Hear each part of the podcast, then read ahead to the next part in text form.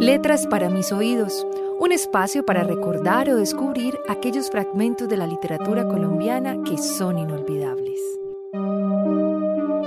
El ruido de las cosas al caer, Juan Gabriel Vázquez. Acostumbré a rutinas de noctámbulo, después de que un ruido o la ilusión de un ruido me despertara el sueño y me dejara al merced del dolor de mi pierna.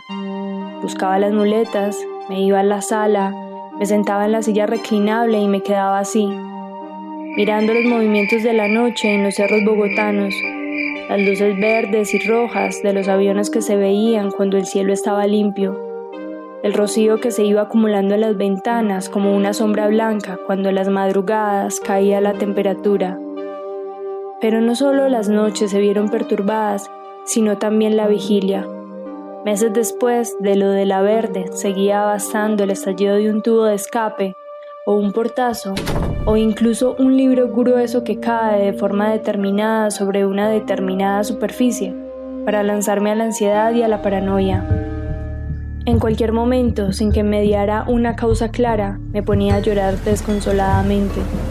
El llanto me caía encima sin aviso, en la mesa del comedor, frente a mis padres, o a Aura, o en una reunión de amigos y la sensación de estar enfermo se unía a la de vergüenza. Al principio siempre hubo alguien que se lanzó a abrazarme, hubo las palabras con que se consuela un niño, pero ya pasó, Antonio, ya pasó. Con el tiempo la gente, mi gente, se acostumbró a esos llantos momentáneos y cesaron las palabras de consuelo, los abrazos desaparecieron y la vergüenza fue mayor. Entonces, porque era evidente que yo, más que producirles lástima, les resultaba ridículo. Con los extraños, que ninguna lealtad me debía ni tampoco compasión ninguna, fue peor. Durante una de las primeras clases que di después de reincorporarme, un estudiante me hizo una pregunta sobre las teorías de von Eihering. La justicia, comencé a decir, tiene una doble base evolutiva, la lucha del individuo por hacer respetar su derecho y la del Estado por imponer entre sus coasociados el orden necesario.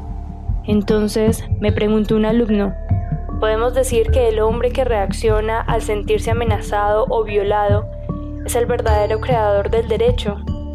Y yo le iba a hablar de esos tiempos en que todo el derecho se hallaba incorporado a la religión, a esos tiempos remotos en que la distinción entre lo moral, higiene, lo público y lo privado era todavía inexistente pero no alcancé a hacerlo.